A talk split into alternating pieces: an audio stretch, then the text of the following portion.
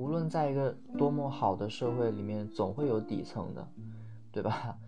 我们在看待底层妇女，或者说我们去描写底层妇女的时候，除了我们拥有可怜，或者说我们除了我们去关心她们以外，我们还能去做到一些什么？我们还能去讨论一些什么？他们很多时候好像意识不到自己的能力，就是也也意识不到自己是应该向上走。这一切的矛头就会变得由这位女性去承担，而这位女性她只能够任由媒体去摆布。思想的转变不是靠社会环境，不是靠什么，而是靠代际相传。就是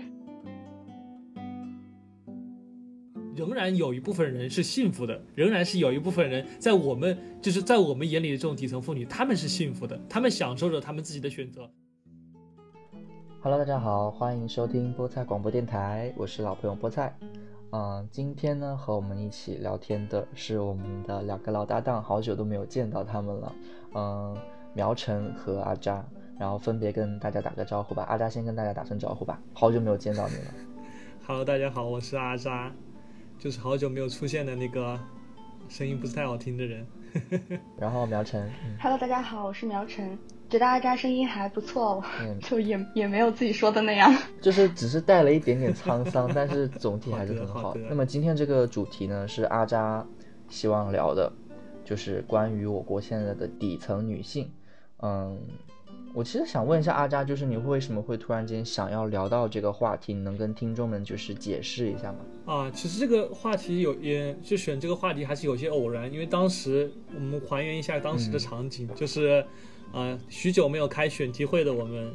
菠菜在群里面问了一句：“我们这周要聊什么？”然后当时正在正好就在刷微博，就转发了一条，就是，呃，妇女能顶半边天 robot 里面的。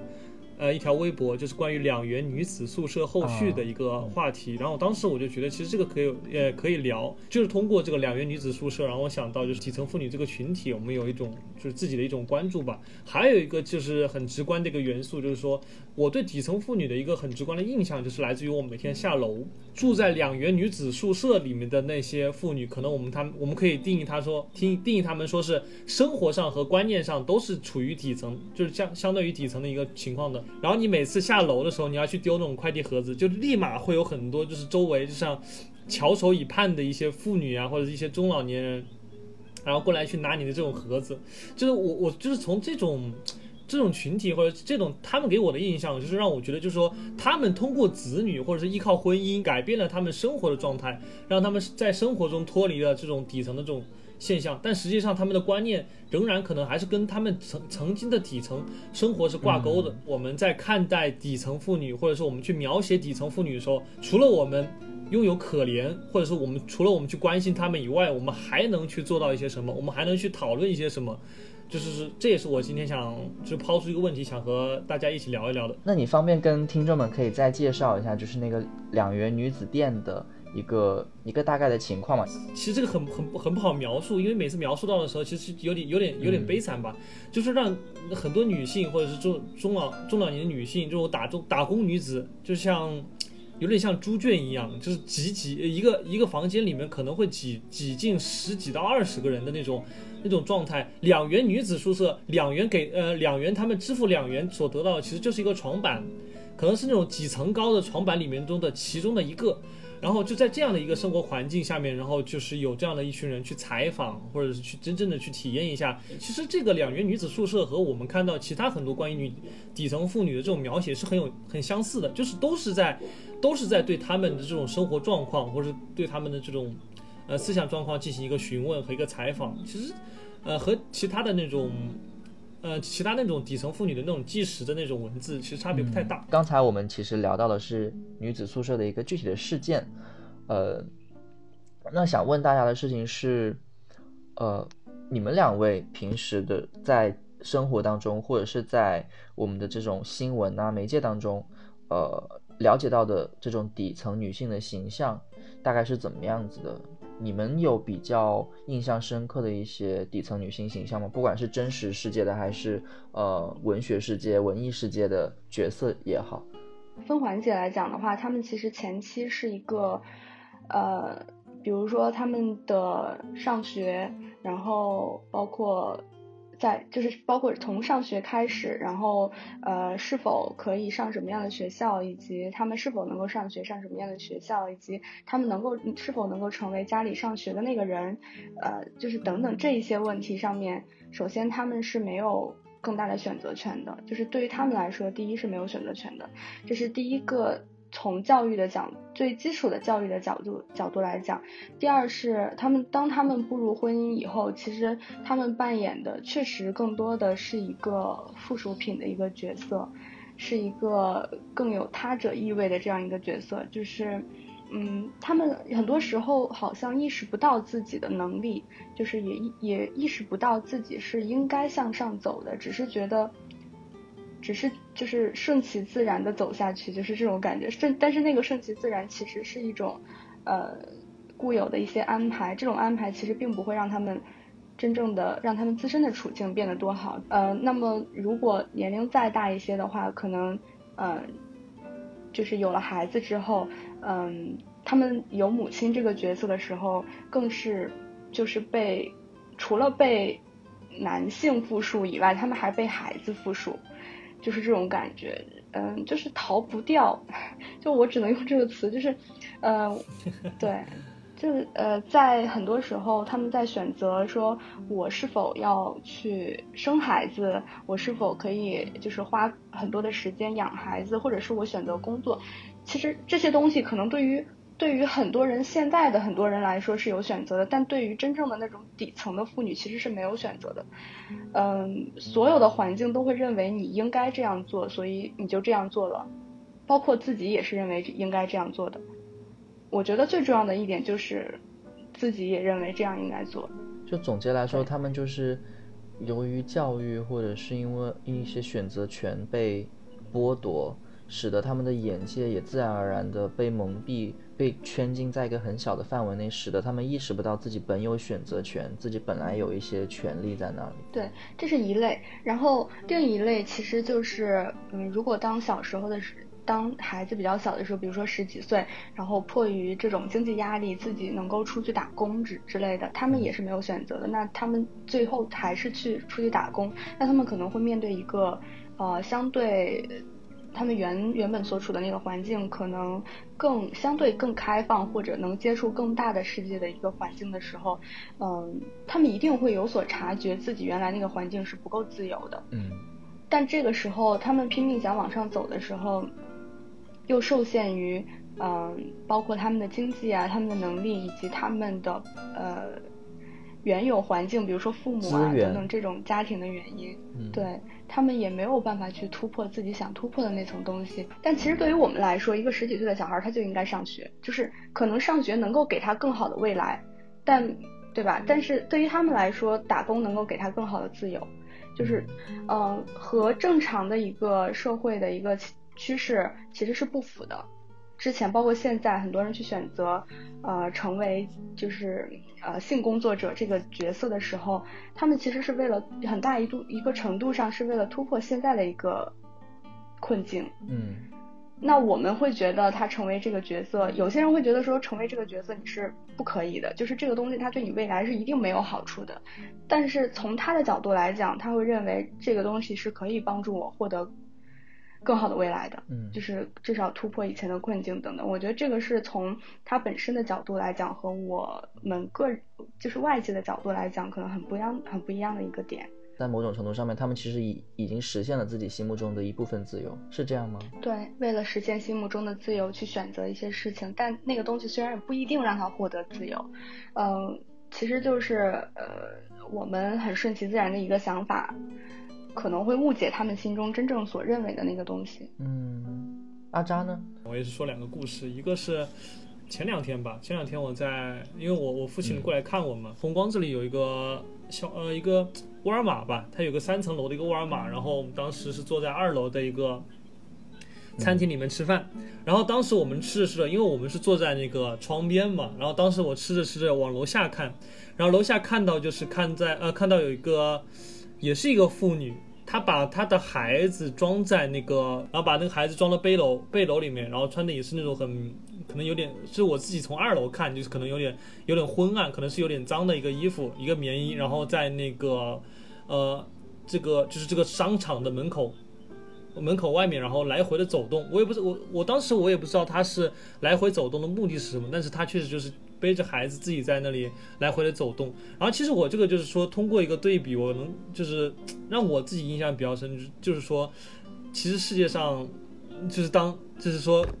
不同妇女。不同妇女和不同拥有孩子的妇女之间，她的她的这个生活状况和她这个生活环境，其实差别确实是很大的。这个是给我印象比较深的一个底层妇女的一个形象。其他还呃，另外还有一个就是说，也是我身边的一个故事，就是我自己因为买了买了一辆车，然后或者然后有时候会去那个校外四轮的吗？还是两轮的车铺去修车嘛？或者是这很重要，两轮的，两轮的。两轮的，还没有到，并没有，并没有到后浪的那种程度啊，就两轮的二手的小破车，好吧，两轮二手小破车，因为它确实是很，确实是就是说是一种小破车嘛，然后它经常会有很多问题，然后我就会经常去那个修车铺子里面去找那个老板，然后那个老板他有一个老婆，就是也是一个。就是说，如如果说在我们看来，肯定是也是一个底层妇女的一个形象，就两个人天每天也是穿的可能比较脏，然后也是呃就围着他们的那个小小修车铺。然后有一天晚上我去找找那个老板，那个老板不在，然后我就只只见到那个他那个父呃就是他的老婆坐坐在那里，然后他的老婆坐在那里，然后看到我来之后，然后就看到说呃然后就朝着远处可能是她老公的地方吧，然后就在那喊什么呃。别偷懒了，然后什么呃什么有有顾客上门了，然后反正就是很比较亲切或者是比较打情骂俏的一种呼喊的方式。然后那个时候我是其实就是从他们俩的这种相处的环境或者是相处的方式中，我也能感受到一点，就是说。呃，一一种幸福感吧，或者是一种他们自己对自己生活的一种满足感。其实也就是印印证了苗晨刚才说的，就是说我们在定义我们的呃底层妇女这个形象，或者说我们在去呃为底层妇女的一些行为进行思考的时候，我们也是是是否应该也是去反思一下，就是说。我们认为不该，或者是我们认为做了之后肯定对他们有害的一些行为，他对于他们而言究竟是否是一种满足，或者是说对他对于他们来而言是否究竟是一种幸福？我会觉得你刚刚说那一点很对，就是，呃，我们在看待某些呃妇女形象的时候，我们可能会有一点刻板印象，觉得说她身上脏，或者说她看起来比较穷苦。但是修车行的我是不好评价了，因为 就是修车行毕竟算是个体户，就是还是有一定的这种对 经济能力的，就是这个东西，嗯，就是比较，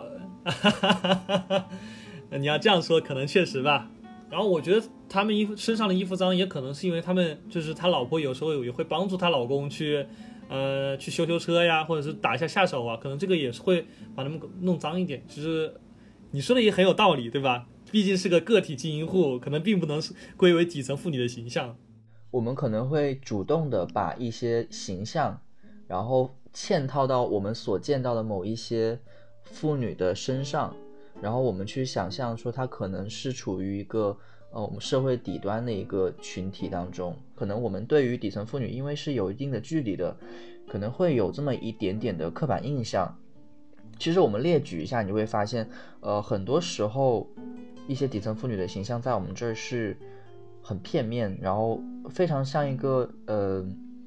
纸片人的感觉，就是像一些快手里面的一些嗯土味的那种那种 UP 主，然后还有像比如说像早年间的一些像凤姐啊这些人，她其实可能更多的承载的是呃人群的这种审丑的这种凝视。然后还有包括像苗晨刚刚提到的，像一些，呃，厂妹，对吧？就是打工出去外出打工的，或者说是靠婚姻不断的在人生当中周旋的这种，有一种弱势群体，很多人都会对他有一种弱势群体的俯视感，可能看起来代表着一些乡村的陋俗啊，那种很粗鄙的、很落后的那种那种文化一些形象，比如说什么捡垃圾没文化，或者说什么小偷小摸的这种形象，好像。也会有的时候会具体落在某一些农村妇女的身上，当然还有一种啊，就是那种影视剧当中的很淳朴，然后很呃很正义感十足的那种农村妇女形象。这当然就是一些呃意识形态的一种宣传的服务嘛。呃，我想问一下大家，就是你们有没有觉得呈现的比较丰满的底层妇女形象和不好的妇女形象？那啊，这个我可以先说一说。好的，我先说不好的吧，就一个是宋小女，一个是张桂梅，就一个是那个在山区里面办免费女子学校的那位女校长，还有一位就是就是她的那个前夫被误判，呃，被错判杀人，然后等了她这么久的这样一个女性形象，我真的很。我其实真的看到他们新闻的时候，我真的会觉得很难受的一点是，当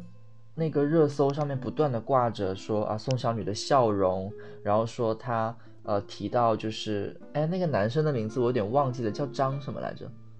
张玉环。哎对，就是张玉环。对，就是在想着说啊，就是想着说张玉环的呃出狱之后我要他要给我一个拥抱，然后什么眼睛里面闪着光啊什么什么的时候。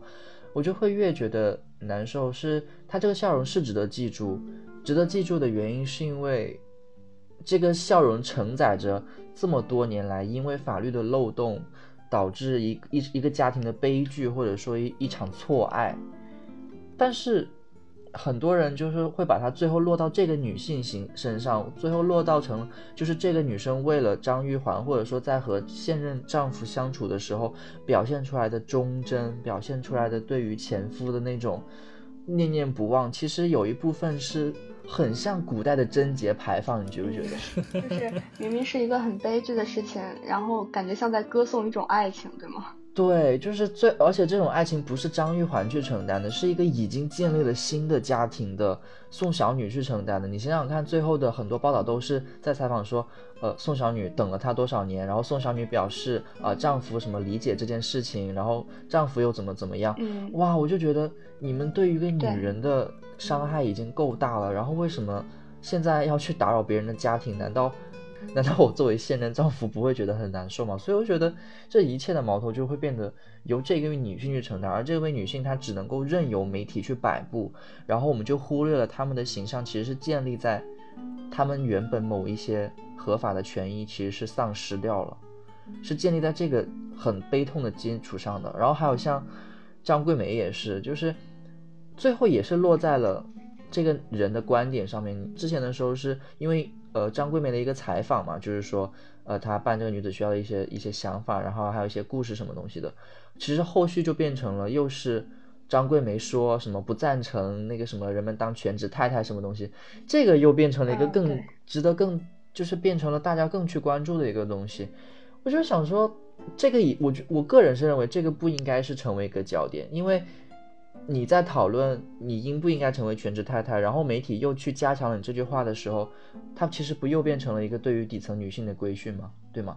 就是你到底有没有成为全职太太的自由？对，其实就是感觉像别人在帮你做选择，我在讨论你有没有这个选择的时候就很奇怪。对，而且这一个这一句话的来源恰恰是另外一位刚刚被媒体歌颂的底层女性，你就会觉得，哇，哦就是这群人到底在。到底他们的目的是什么？就是为什么我感觉明明这两位女性承担了很多他们不应该去承担的责任，她们付出了自己的青春，可是当她们就是因为自己做的善举，或者说自己的一些内心的品质出现在世人面前的时候，她们的形象又变成了。某种意识形态利用的工具，或者说无意间打造成的工具，我就会觉得特别可悲。对我的，我讲完了，我这是我讲的不好的，然后等会我我听你们讲，我我们再讲好。就是我当时看的时候也是会觉得，就是那个笑容确实很很很让人觉得动容，但是呃，就是大家不要老是把女性和呃爱情啊、家庭啊。对，和感情真的非常，就是不论什么事情都联系在一起。其实还有很多其他的事情是，包括宋小女背后的一些事情，其实还是很有一些其他的点可以讨论的。就大家太社交媒体上太聚焦于感情这件事情了，就是他和张玉环之间的那些，嗯，错综复杂的也好，等等之类的，太太太过于去挖掘这些东西了。我想讲一下我看了两篇，就是小说里面的女性角色，因为我觉得从里面我很深刻的体会到了一些东西，就是在老舍的《月牙》那一篇小说当中，呃，其实他讲的是一个呃女主是如何走上她妈妈的，就是简单来讲，其实就是，呃，她妈妈其实最后作为了一个相当于是妓女类型的，就是这样一个工作吧，相当于，嗯，她其实最开始是非常非常非常厌恶，以至于就是自己绝对不会做这种事情的，嗯，呃，她内心里非常的厌恶，但是最后，嗯。迫于很多的无奈，或者是生活的现实，他最终也是选择了这条路。就是其实其实中间有很多的细节，但是整体上来讲，其实就是讲大概这么一个故事。呃，就是这里面我非常体会非常深的就是，嗯。他在里面提到了一件事情，就是呃，他妈妈去每天去会没有钱的时候，家里吃不起饭的时候，会去当东西，嗯，去当铺当东西。然后有一天，他妈妈给了他一面镜子，让他去当铺去当，嗯，然后他当时在在那个小说里面描写的就是，说我拿的是一面镜子，只有这件东西似乎是不必要的，虽然妈妈天天用它。就是那种感觉，就是嗯，他们已经把真的看起来就是没有任何的精神需求，以至于照一面镜子，其实都已经变成了一种奢求的时候，呃，只是为了吃一口饭的时候，其实他们是真的没有任何选择的，何谈选择？就是这种感觉，嗯，而且在这个里面，女主她其实对于自己身份的，就是自对于自己身份和身世的认知，这种感知是。一直都是非常凄凉的、非常悲哀的那种，从来几乎就没有抱有过一种完全积极的，就是不可能有在那种环境当中。呃，她非常的理解生活，就是我我的感觉就是这样的一个女性，她比任何的人都会理解生活，但是她又有她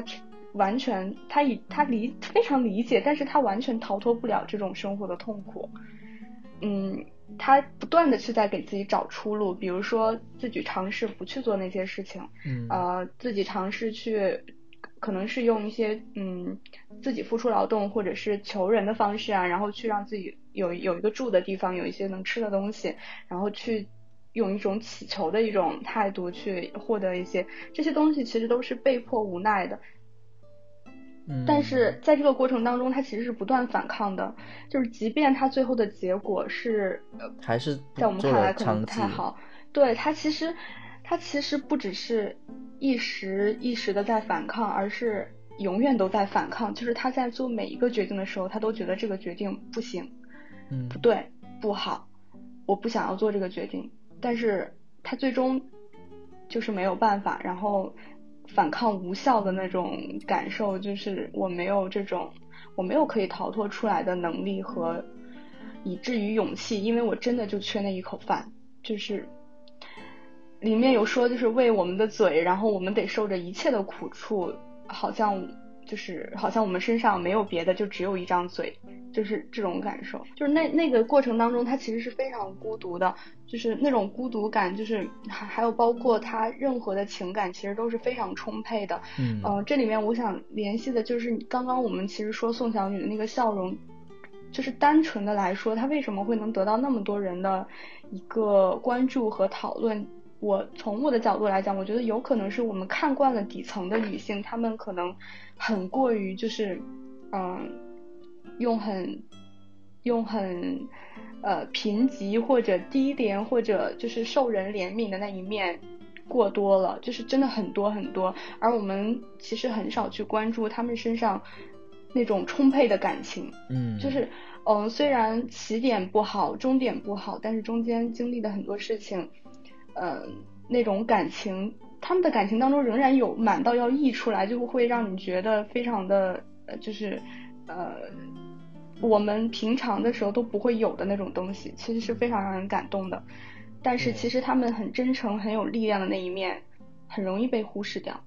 对你说的这个的话，就是像在张艺谋的很多电影里面，他不是也会有这种体现，比如说像呃《红高粱》里面的九儿，还有那个菊豆。和那个《秋菊打官司》里面，就这些，就好都哎，好像都是巩俐演的。就是你看九儿也是，她之前的时候要，就是她其实作为一个农村的妇女，她要嫁给那个就 是就是就是病殃殃的那个那个叫什么那个油坊主吗？还是那个什么什么老板忘记了？就是呃酒酒卖酒的那个酒房主嘛，然后他也他也控制不了自己，然后但是他就是有自己的那个性，就是一些性对于感情的那些需要，他跟那个，哎呀那个男的男主角的名字又忘记了，就是跟他在那个于于于占鳌对吧？哎于于占鳌吧，就在那个高啊，对对对，对，在高阳地里面野合，然后他当时的时候，虽然说他是被摇晃着，然后被扛进去，但他其实内心里面是满足，他陷进去了。然后像菊豆儿也是，就是她作为一个底层的女性，然后在那个大染坊里面偷情，然后还有像那个秋菊打官司里面，呃，就是作为一个底层妇女形象，就是为了自己心目中的正义啊，东跑西跑啊，就是有最后要得到一个一个怎么样？就是你会看到他们的性格当中，不是只有这么一个面的，他们。为什么要追求正义，或者说为自己为什么要去去出呃去所谓的出轨？他们自己心目中很澎湃的那些那些内心，导演呈现出来，但是在现实当中的某一些媒体，或者说是可能我们可能由于自己呃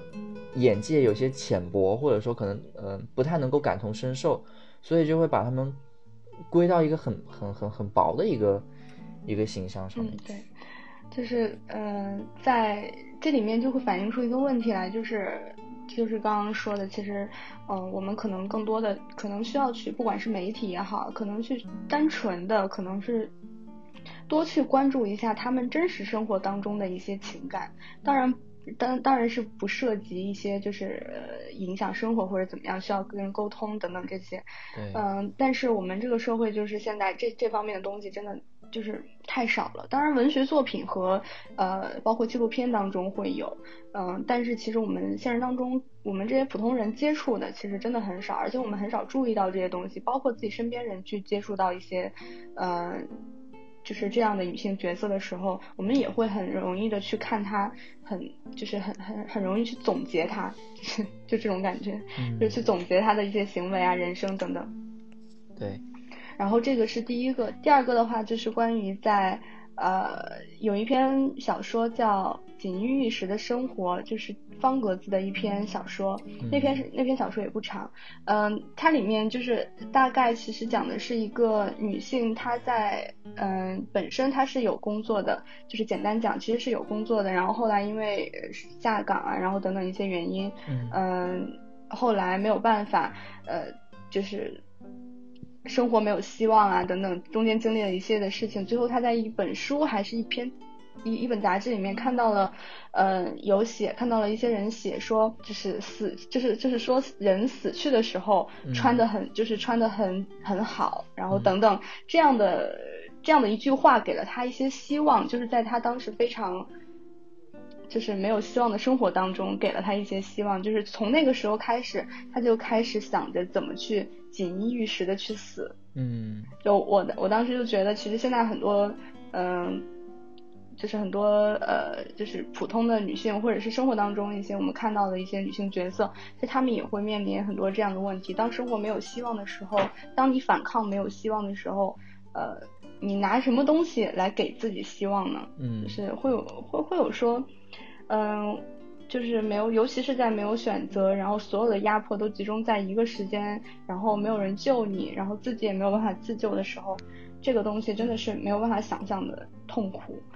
所以当时这个里面的女主角，她就我觉得非常的讽刺，就是。总结一点就是没有办法锦衣玉食的，没有办法去过锦衣玉食的生活，就会想着，我就那么我就想着怎么去锦衣玉食的死去。对对对，对她她其实好像就是死也是生活的一部分，就是我只能选择尽力的去。尽力的去选择怎么去怎么去死，然后用来代替自己，其实并没有什么希望，没有奔头的那种生活，好像锦衣玉食的死去就是锦衣锦就是锦衣玉食的活过，就是那种感觉，就是就觉得很很悲壮。其实他做的这件事情，但这种悲壮其实又是完全无奈的一件事情。嗯。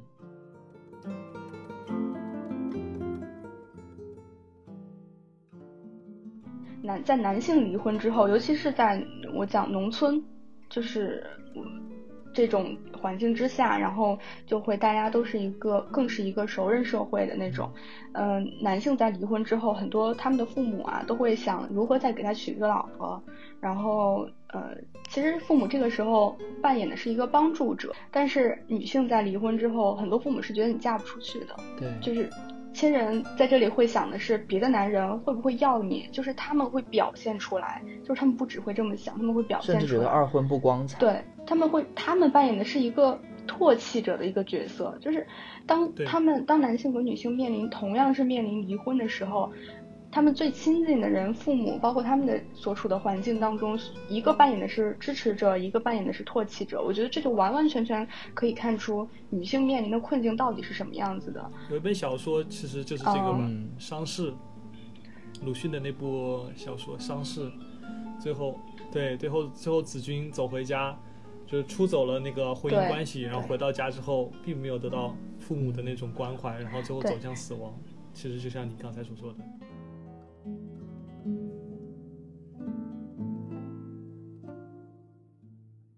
当然，听我们的听众，百分之百都不是底层妇女。底层妇女是没有时间来听播客的，甚至他们都并不觉得播客有什么好听。他们更喜欢听的可能是电视剧，或者是一些有的没的东西。这个是很客观的现实，就是我没有办法去去去掩盖，或者是自欺欺人的一件事情。因为底底层，它一定程度上就象征着。媒介素养的缺失和教育的缺失嘛，还有审美的一些区隔等等，我也瞄了一下，就是呃，刚才苗晨说的，就是那篇小说嘛，就是锦衣玉食的生活。小说当中其实也展现出了，就是底层女性她们在呃生活的抗争当中一些有限的方面。我我觉得印象最深的事情是那个，就女主角和她的老公。呃，在床上面的那个部分，就你会发现，呃，嗯，就是底层女性她们仅有的一个比较具有杀伤力的武器就是性，就是她们经常是在不得已，或者说是甚至已经把它习惯性的把把性、把夫妻之间的床事作为一种武器，或者是作为一种谈判的资本去。就是去和自己的丈夫去进行一些交易、协商什么东西。你看，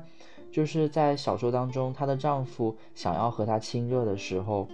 她就总是要提一些家中的一些琐事，比如说啊，你要给我多点钱啦，啊，或者呃，怎么怎么怎么样。就如果你不答应我的条件，我就不会跟你发生关系。然后你就会发现这个这个点是一个很很值得玩味的点。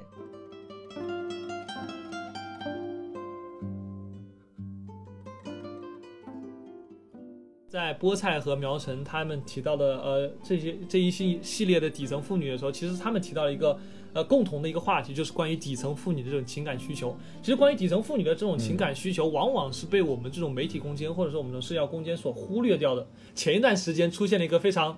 非常有意思的一个啼笑皆非，也不能说啼笑皆非吧。其实这个它更多像是就是说。你去看了，或者说你去感受之后，让会让你会甚至会让让你感到有一些可怜的一种呃一个案例吧，就是呃，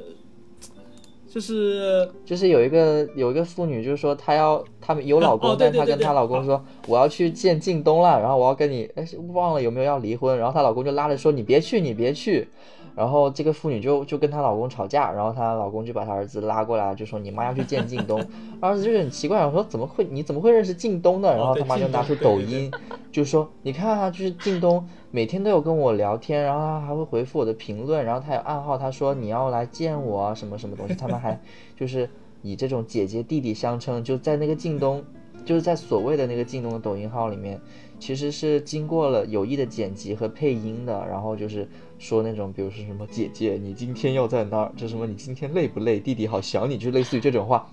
然后那个女的就觉得说，那个那个女的就那个阿姨可能就觉得说，靳东是在对我说话呀。然后他还回复我的评论了，然后怎么怎么样，他肯定是要来见我的。然后就这样，然后那个被拦下来之后，所有人调解人员还去去劝这个阿姨说啊。这个是假的，什么东西？然后现在问他，就说你对你老公还生气吗？然后这个阿姨就说我恨他，什么？这是我第一次什么体验到人生的爱情，还是什么东西？大概就是这样子一个一个一个新闻。对对，其实刚才就是在菠菜说的时候，其实我们也会，我们我们也也会有有些笑声吧，可能也些也会有一群有一部分人群把他们当做把这个事件当做一个笑话来看待。其实就像我刚才说的，我们仔细去品味这个事件，其实可以看到的是一个很很令人心酸的一个故事吧。其实我我在网上看到了一呃，对我在网上看到了一个一段对于这种行为的一个描述和一个评论吧，就是说在粗制滥造的短视频里。他们那些不被看到也不被重视的情感需求，喷涌成了真挚又苦涩的告白。其实说，就对于这样的一个一个呃一个群体或者一这样的一个底层妇女的这种这种群体来而言，他对靳东的这种爱，或者说他对这种某个明星，或者说对短视频里面某个呃某个镜头某个某个人物形象的这种爱，它的起因是什么？起因就像刚才波塞所说的，他经常在那个短视频里面，他们通过人工编辑，然后去询问那个姐姐，姐姐你今天过得好吗？姐姐你今天身体怎么样？就说他们在这种被关怀的这种感受中，去衍生出了一种啊所谓所谓爱的这种感情，但实际上这种爱的感对，但实际上这种爱的感情，它原原本是什么？原本就是他们在他们在这种家庭生活中也好，或者这种社会生活中也好，这种感情的一种缺失。其实我们自己去想象一下吧，我们自己家里的这种母亲，或者是我们自己呃自己的一些亲戚我中的一些们自己家里面的母亲，这句话为什么听起来这么怪、啊？我们自己家里面的母亲，对，渣每次说他爸爸妈妈的时候，都会说母亲，我的母亲，我的的父亲。不是，主要他说我们自己家里的母亲，我就总觉得是我在别人家还有一个母亲，我们在别人家的母亲和我们在自己家的母亲。笑死了。总之就是说，我对你继们去续不好意思。想想一下，想一下我们的呃我们的母亲，或者是我们想象一下我们的一些亲戚亲戚也好，就是那些四五十岁的那种，我们的母亲，就是这这继续，对不起，这些四五十岁的这些呃这些中年妇女，你可以看到，其实她们在这种家庭生活中已经很少可以感受到来自于丈夫或者是来自于自己的老公之间的这种呃真真实实这种爱情吧。其实，在对于那个就是就是这个靳东事件这个黄女士采访的过程中，黄女士这样说的，她说她对于靳东或者是对于就就是对于这个短视频里面的这个靳东的这种感情，是她人生第一次的一种初恋。是他人生第一次感受到这种爱的爱的这种机会。其实我们来来反思一下，她作为当代已经四五十岁的这种中年妇女而言，在他们结婚的那个年代，其实很多这种婚姻是不自由的。他们所结婚的这种原因，或者是这种结婚的这种情况，都是基本上是啊家庭之之间的内定。她对于他们的丈夫也好，或或者对对于自己的这种老公也好，并没有什么很深刻的这种感情。而对于这样的一个群体，他们真正的就有可能像黄女士所描述的那样，他们一辈子都没有去感受过这种爱的这种感觉，一辈子都没有去感受到感受过这种感情、爱情的就是涌动的这种初恋的感觉。所以说，当我们在听到黄女士说黄女士说这是我的初恋的时候，我们一开始我们可能觉得啊，这个年纪的人还会有初恋，但是其实我们在沉下心来想一想，在他的那种那种历史呃那种环境下面，或者是他那种条件下面，他可能真的就是说，他对于这个呃这个这种短视频里面这个靳东的这种感情，真正的可能就是他的一种一种初恋。其实这是一种很可悲的这种很可悲的一种现象。对，作为作为曾经没有没有拥有婚姻自由、没有拥有爱情自由的这种这一批人群而言，他们在成长、他们在成熟、他们在老去的过程中，他们仍然没有去获得爱情的权利，仍然没有去获得感情的这种权利。而他们这一大一大批群体的这种空缺，我们该如何去处理，或者是我们怎怎样的怎怎样的去更好的去对他们进行关爱吧？然后，如今他们的这种事宜，或者如今他们通过这种不太正当的、不不太合理的这种手段去获得他们感情之后，然后又成为我们这种呃新一代拥有这种婚姻自由、拥有爱情自由的这种群体的一种笑柄或者一种嘲笑。其实，在这种双重这种打压或者双重这种悲剧下，他们这种这种这种这这些群体的这种可怜性，我觉得还是很值得我们去思考的吧。其实我呃，其实我自己自己也也有想过，就是说。其实我在我们家吧，就在我们家，其实就是很特别的一种，就是我我在听我听我父亲在讨论，呃呃，在聊天的聊天过程中，他也提到过，就说他曾经其实是和我和我母亲就是经经历过一段，就是说可以可以算得上是恋爱的这种这种经历，他们就会就会在约在约着去大学的那种迪厅啊，或者那种舞吧，然后然后我妈会去医院去照顾我当时当时我比较生病的父亲，其实就就是说。在这就是像像像像我像我父亲母亲的这种拥有爱情经历的这样人群，其实其实是相对较少的。而对于其他可能没有这种机没有这种自由或者没有这种机会的这种底层妇女，以后我们再看到他们这种情感需求，或者是他他们喷涌的这种所谓初恋的情感的时候，其实我们是否也该就说手下留情或者嘴下留情一点呢？就是我们去思考一下。在一个没有自由呃没有婚恋自由没有爱情自由的呃时代，他们成长了，他们老去了，呃走到现在走到如今，他们接触了网络，可能真正的去感受到了他们爱情。嗯，如果是这种如果这种爱情是像这种进短视频靳东里面这种呃这种诈骗性的，我们可以呃善意的去提醒他们。如果是真正的就是说。他们真正的遇到那种老老年爱，或是或者是这种呃老伴的这种感情的时候，我觉得我们还是尽量的去支持他们，呃，或者是尽量的去不要去排去反感这种情感吧，就是说对他们更宽容，对于这种嗯底层妇女的这种情感情感需求更加更加宽泛的去看待一点吧，这就是我想呃我想提到的一个话题。但是其实从就是如果从现实生活角度来讲的话，你刚才说的东西当然是没有问题的，只是其实最大的坎不是我们，而是他，就是我们是就是我们对待任何一个跟我们生活有一定距离的这种，嗯，没有办法走出这种悲惨婚姻的女性的时候，其实我们只需要冷漠也好，或者是谩骂也好，或者什么东西，其实。远一点，他们就听不见了。但是他自己内心对于婚姻，或者说像很多像他一样，就是在婚姻当中没有得到过真正爱情的那些人，他们的那一辈子的寂寥和孤单，不是说我们去宽容他，或者说我们去包容他们就能够消除的掉的，这是已经造成的伤害。所以。这是一个很现实的问题，我们能做的其实真的很少很少。我们今天讨论的这一层女性，可能更多的还是在受着曾经的苦的那么一群人。对，当然以后也会出现了，就只是说，嗯，我们刚才讨论的时候，那个现实问题是没有办法通过我们这群人去消解的，这是一辈子都抹不去的伤。我觉得这个是，嗯，对。呃，微博上有有呃，之前有也有报道过嘛，就是有些呃有些孩子嘛，就是十几岁、二十岁的孩子，然后他们他们的父母很晚，就是五六十岁、五十多岁了，可能离异了，然后他的父亲或者是他们他的单亲父亲或者单亲母亲想再去找一个呃再去找一个老来伴的时候，他们会那些子女二十多岁的子女会表现出很强烈和很很不情愿的这种态度。然后，其实我就觉得，对于这种这样的一些呃这样的一些群体或者这样一些案例的时候，我们觉得这种宽容也是可以对他们，对他于对于他们的这种母亲或者对于他他们的这种单亲父亲和母亲的时候，还是有一种帮助性的吧。老年人他们要离婚之后，他所面临的问题不只是子女赡养的问题，还有可能自己以后怎么居住，对吧？就是。年纪比较大了，可能还要受人照顾。如果没有了老伴之后，那如果要请护工或者是子女要去照顾的话，其实是另外一笔开销，或者是一个需要投入的投入精力和金钱的事情。所以这个也是，嗯，就是在现实当中需要去考虑一个地方。对，其实说到这一点的话，我其实就是想到了一个，就是说，呃，在我们的这种婚姻关系里面，就是说很多的这种婚姻，为什么很多段的婚姻婚姻会造成困呃造成这种。呃，苦难会造成这种很不好的这种回忆，其实就是这种妥协的这种观念，就是很多其实我们看到很多这种即将离婚的这种家庭，他们到了四到了父母都四十四五十岁的年龄，唯一维持他们婚姻继续下去的原因，就是这种妥协，就是这种让步，对，无论是子女也好，无论是对财产也好，无论是对于这种家庭也好，其实很多这种外界的这种关系，然后去胁迫着他们去进行继续进行这一段。很不很不愉快，或者是很充满很多痛苦的这种婚姻，而他们无法从这种婚姻中逃脱，因为受受到很多其他外界的这种因素的影响。所以说我其实就觉得，在我们在讨论这种，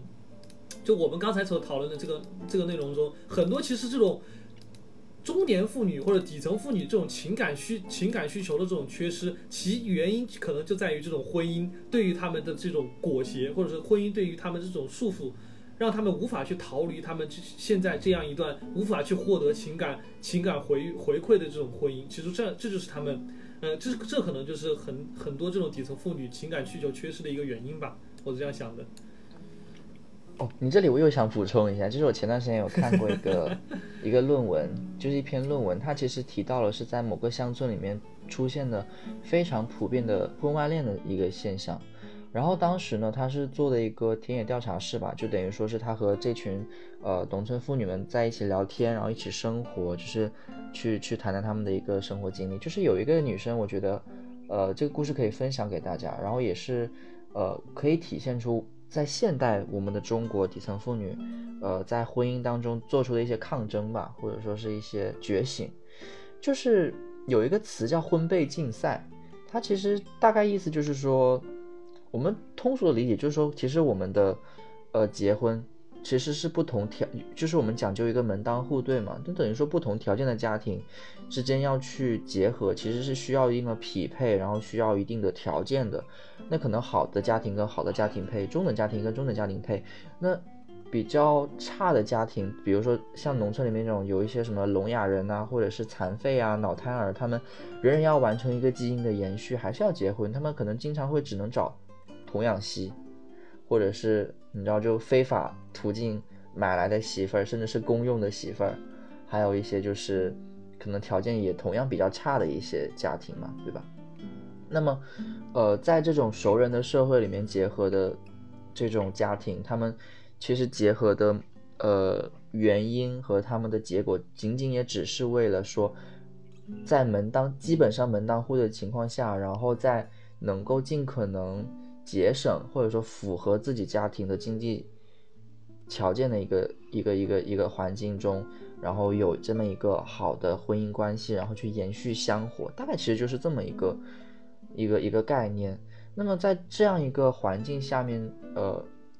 生活的底层女性或者说乡村女性，她们是怎么样抗争的呢？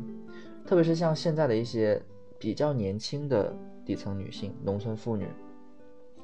他们可能就是是在农村里面长大的，然后他们的教育并没有接受到很高的程度，可能就是小学或者是初高中。他们呢，因为可能城镇化的发达，可以从村里面可能每天可以坐个车去到小镇子里面上班，当个前台啊，或者是做一些服务业，那可能就能够接触到镇子上面的，或者是其他村里面的一些相对来说比较有钱的一些可能包工头啊，或者是一些。啊，其他职业的这样一个陌生男性，他们就会跟这些男性在一起发生一段恋爱关系，但是在他们自己的眼中呢，他也爱，就是他也会继续对自己的婚姻忠诚，因为他们认为婚姻和爱情是两件事情。就是被采访的这个女生就说，呃，她的丈夫还有很多外界的人，其实都知道她和这个。婚外恋的这个男人的关系，甚至这个婚外恋的男人也有家庭，他们就等于是，嗯，你知道就很乱，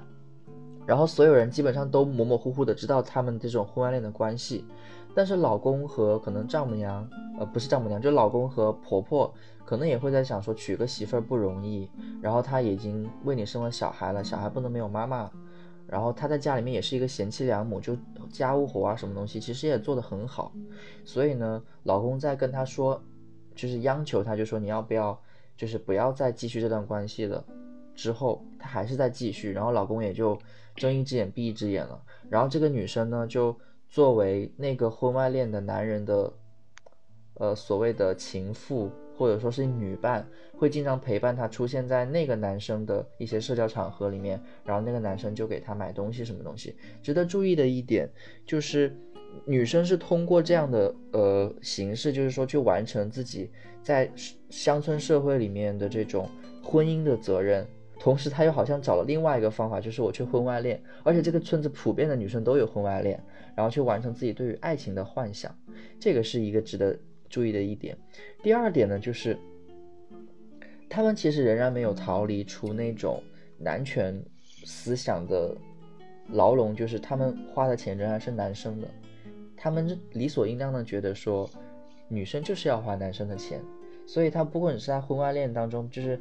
而且你知道吗？那个包工头还给他钱去割双眼皮、整容啊，什么东西的，你就会觉得，嗯。对，那其实我在想，就说你刚才说他们俩之间的这种关系是一段恋爱关系，那我在想，其实到底是这种这 这段关系究竟是恋爱关系，还是说，呃，一种其他方式的这种吸引工作者的存在？对，你会发现很神奇，就是在，但是这就是落到苗城一开头的时候说到那件事情，就是用我们的眼光，我们会觉得他在做一件很愚蠢，或者说是很很不得。理解的事情，但是在他的眼中，他其实是实现了自己心目中的一种自由，或者说他以自己的方式去平衡自己的生活，只是他平衡的不是工作和家庭，而是平衡的是自己的爱情和婚姻，这个事情就很神奇。对，但是我们可以看到，就是在现代的一个社会上面，可能有了互联网，或者说有了一定的思想进步之后，呃，比较年轻的底层女性，她们会怎么样在自己的一个现有的条件下去。改变自己的生活环境，或者说是为了自己去做一定的抗争嘛，就这只是一个一个辅证。然后就是在我们这样一个男权社会下面呢，其实也会存在着很多女生她们作为交易的一些现象，比如说像一些性的工作者，或者像呃一些所谓的一些嫁妆彩礼这种看似比较将女生物化的一些行为，其实都是嗯在很多国家都会有。就是女生，她其实是作为一种商品，作为一种流通的工具，在这个社会当中的，嗯，这个是没有办法去回避的事情。然后我们也觉得，除了这些之外，底层女性其实有很多值得被挖掘，或者说，我们不应该只看到媒介呈现出来的她们好像有多么的苦，多么的惨。你们觉得，在一些媒介的报道，或者是？嗯，文学呀、影像中有哪一些底层女性形象是你们觉得，呃，刻画的比较饱满的，然后比较全面的一些一些形象呢？就是我是目睹了这样一个角色的产生，因为在很早以前，嗯，可能这可能她在家庭当中的角色就是一个所谓的家庭主妇，但是后来，呃，由于一些这个。不管是经济条件也好啊，包括一些就是这这一些方面的原因，然后不得不选择去工作，因为在那个情况下，其实大家都会默认，如果你没有什么。就是如果没有什么特别原因的话，你可能就只能选择在家里。但如果当有需要你去工作的时候，你才会去选择去工作。就是很多人对于女性的定位是这样的，在一个家庭当中，嗯，那后那后来其实他就选择去，呃，做一些他他各自己会认为自己只能选择去做一些。很很基层的工作，就真的很基层基层的工作。然后其实那个时候很年轻的年纪，可能呃三十多岁、三十岁、三十多岁吧。然后就会觉得说，那个时候其实真的很正是，呃，不能说青春年少，但也是正是很很，也是一个女性非常就是呃。怎么说，就是，嗯，能够去积累自己很多经验，以及能够让自己成长的一个阶段。但是他那个时候就是会觉得自己不能，就是觉得自己配不上啊，会有这种感受。就是他不会觉得说自己能做那些，自己可以尝试做那些。所以后，呃，慢慢的，可是，在后来的一些生活当中，他会慢慢的意识到，说我，我可能就是在呃做每一份工作的时候，他都可以做到。做到很好的那个位置，就是做最基本的工作可以做到很好的位置，然后再做下一份可能比上一份工作要好，然后他又可以做到一个很好的位置，所以慢慢其实他就是在往上走的，嗯，所以后来慢慢的就变得可能就是确实是变得越来越强，然后最终能够就是有自己很好的一个工作，而且，嗯，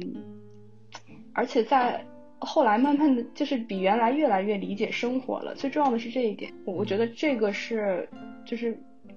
嗯，怎么说呢？就是那种感受，就像是你在你在你你看他你看了一个人至少二十年，将近很久甚至更久的一个时间，真的就是这样的一个过程。如果他永远都处在一个原来的那种环境当中的话，他是永真的不可能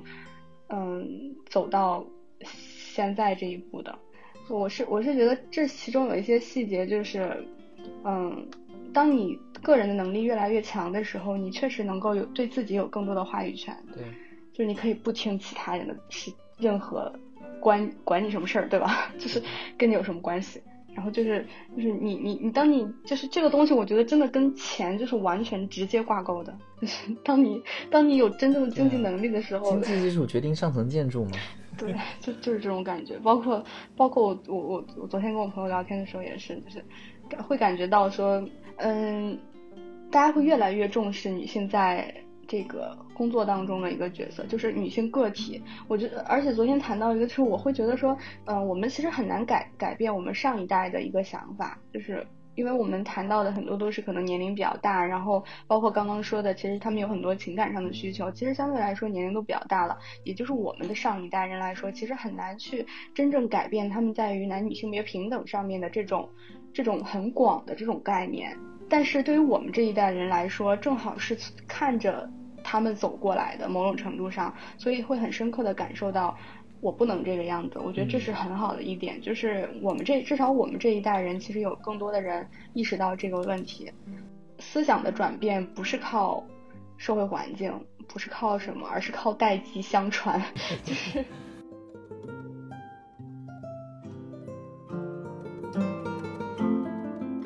很像前段时间我看到的一个叫做王慧玲的一个女性，她是在安徽的一个小农村里面出来的，然后也没有上学，就是也是想要摆脱那样的生活，然后就一开始是在那种什么日料店打工，然后后来就慢慢开始学日文，然后后来去日企上班这样子，然后也就是交到了男朋友，然后开始在上海可以安家，嗯，我觉得。其实最大的感觉就是，我们人的命运其实都是非常的随机的，然后也充满了很多的机会。很多人是会留在那个好像看似最底层的地方，像很多比如说场妹啊，或者是怎么样。一方面是因为选择的原因，一方面因为机遇机遇的原因，其实还有一部分可能是眼界的原因吧。就是像你说的，你的那位认识的人。他可能觉得自己就只值到，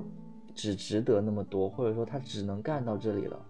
但是他其实忽略的事情是，其实它有无限的可能的，就像就是这个，嗯，我看到这个这个女主角一样，就是这位王女士，王慧萍女士，她就是因可能也有可能是因为到了上海这个城市，她可以见到更多不一样的东西，所以她会发现，哦，原来我有这么多条路可以走。原来我有很多的工具可以利用，就是这个是互联网时代给很多平民百姓的一个很大的好处，就是我们的信息基本上可以趋向一个共享了。但是怎么去找到这些信息，怎么去利用这些工具，又是一个还是和教育挂钩的一件事情。我想讲的一个我觉得挺好的一个呃。媒介当就是呈现出来的底层女性形象，呃，我就讲两个吧，一个是，呃，这个妓女的荣耀，就是在这个纪录片当中，它其实是拍了三个国家的，呃，妓女的生活，然后我就讲一个泰国的吧，就是泰国不是一个呃信奉神的国家嘛，然后在这个国家里面呢，导演会拍妓女的生活，是他们每天上班之前都会拜神。祈求有客人点他们，然后要顺利，然后呢，你会觉得很丰满，对不对？就是我们认为的妓女，就是啊，就是在一个巷子里面或者怎么扇扇子，然后很就是嗯水性杨花的感觉，似乎看不到任何一点点的信仰的感觉，或者是一点点的对于神的那种虔诚。他们在拜那个神，说希望你呃保佑我今天。生意能够顺利，有人点我的时候，你还是会感觉到信仰，或者说某一种形态在这些女子心目中的一个力量，就是使得他们在跪拜的时候，你觉得他们并不是妓女，而是就是一个很普通的一个信徒。就这个时候，你会发现，哎，她的形象丰满了一点。她除了是妓女之外，她是一个信徒，嗯，他们也会为了生活发愁，因为觉得说新的女孩子过来了，他们的钱就不够分，怎么怎么样。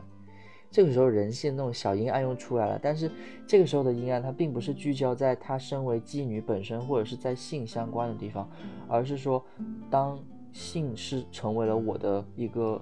职业，然后我的身体的这种衰老，或者说像那种年轻肉体。其实就变成了一种职业的竞争力。他们其实是是在以自己的身体作为一种衡量的标准，去看自己到底在这个职场所谓的职场当中还有没有竞争力。你会觉得这个时候他在忧虑的东西又又是看似是性，但是又是另外一层东西，他好像又变成了一个嗯职业女性嘛，就这种感觉。你会觉得那个那个场景和他们在谈论的事情给你的感觉是，她不仅仅是妓女。然后另外的就是，我其实讲的是想讲的是万箭穿心了，就是，嗯，因为之前的时候我有看过，然后这也是一个发生在武汉的故事嘛，相信很多人都应该对这个故事有所耳闻，就是这个女主角叫李宝莉，然后，呃，我觉得很丰满的原因就是她有点点像是那个骆驼祥子里的虎妞，但是又比虎妞，呃，好像更惨一点。嗯，她性格就是很泼辣，然后她本人就是没有读过书，是从菜市场里面长大的，就好不容易可能因为自己漂亮，然后就是嫁了一个凤凰男吧，可以说，然后，呃，这个女生就是算是这种在家里面因为性格的问题，就是在家里面是当家的嘛，那后来她发现她的老公，呃，就是和别的女和别的女人厮混这样子，然后又正好碰上了下岗潮什么东西，然后。她就举报了自己的老公，匿名举报自己的老公，然后她老公就因为人言可畏，所以就跳江自杀了。然后这个李宝莉就从一个很光鲜的一个妇女，突然间又打回了原形，然后去挑担子啊，怎么样？就就十年的时间里面，就是变成很饱经风霜的一个底层妇女，就风华不在了。然后所有一切都指望着儿子，儿子是李现演的啊，就是。然后这个李现就是说，呃，我考上大学了啊，然后分数线出来了，然后本来在全家最快乐的时候，他说他要跟李宝莉断绝关系，因为他知道是李宝莉的这种强势什么逼死了自己的爸爸，他一直在恨自己的爸妈妈。然后我觉得印象最深的就是，因为李宝莉其实也有在这些年里面，他也其实也有人对他好嘛，就是一个一个痞子。他们就算是恋爱关系吧，然后在那个痞子的面前，就李宝莉好像又是有一种小女人的样子，包括到最后就是他被他的儿子赶出来，然后看着那么一一些在江边看着那些很年轻的小孩子在那里一起庆祝，然后性格很开朗，他突然就发现哦，就是好像这么多年儿子一直不开不快乐，好像可能是不是自己的一切。嗯，影响到了他，然后他开始难过，然后开始反省，然后最后他被那个混，他被儿子赶出了家门，然后那个混混把他接走，然后他们可能就是奔赴着未知的明天，就那一切你就会发现，就是那我可能讲的可能很有限，但是我很希望大家可以去看一看那个电影。我刚才讲的这个电影，其实我觉得它饱满的地方不是它不是在赞扬一个。一个妇女的勤劳，或者是不是在赞颂一个妇女的，呃，多么的凄苦？它其实讲的有一点点是类似于一个因果的关系，就是，嗯，因为无知浅薄，或者说因为粗鄙，所以导致了得不到知识分子的爱，然后因为得不到爱，然后把自己所有的希望，然后寄托在自己的后代身上。但是因为又又这种，嗯，过度的寄托，然后又会给后代造成压力，然后自己仍然又得不到家庭的温暖，然后最后变成里外不是人。但是他可能后来有一个和解的过程，你会发现，这也是底层女性的一个众生相，就是她们当然是善良的、淳朴的，但是也有可能是因为一些无知、一些愚昧在承受着生活的苦。我觉得这也是非常丰满的一个一个呈现。是的，对。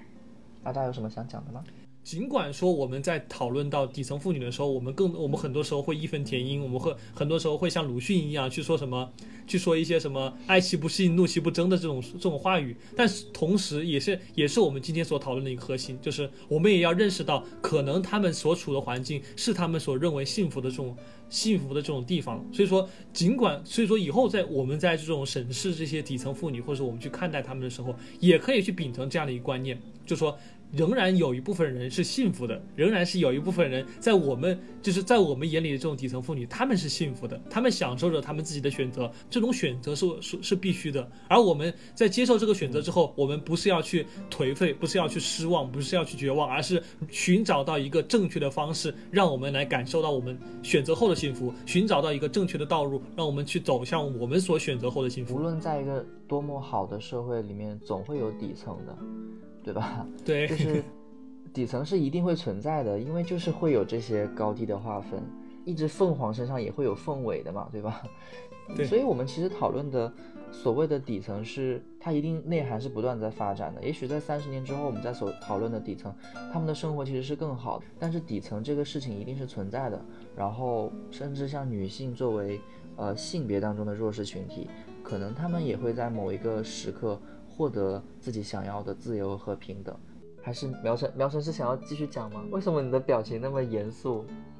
没有，你是读我的微表情吗？不过我觉得应该是可以结束了，因为明天我们两个还要上班，好惨哦！我昨天晚上一晚上没睡，我真的，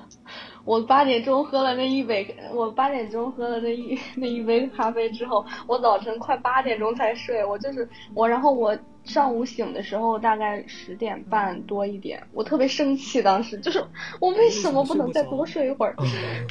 我只睡了不到三个小时，我就觉得我特别难受，你知道吗？我也是，因为我认床，我最近又搬家了，然后我有一天就是我第一天搬进去的时候，我那天晚上也是凌晨四点钟还在就是朦胧之中，我真的会被这个自自己给气死。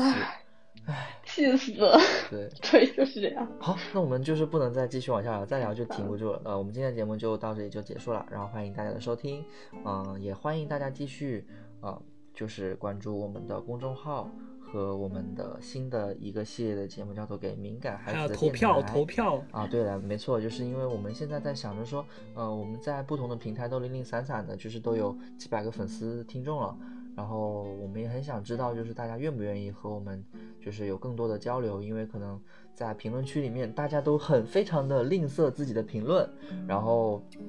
就让我们也觉得非常困惑，就是我们还是希望得到反馈的，所以就是如果是不加 sense 的啊粉丝朋友们的话呢，请到公众号里面去给我们投个票，就是啊我在推文里面发了一个小投票，问问大家是需不需要所谓的。呃，听众读者群，然后如果需要的话呢，我们十一月底结束之后就会建一个，然后之后我们会有一些呃送礼的活动啊，或者小福利，我们都会在群里面进行。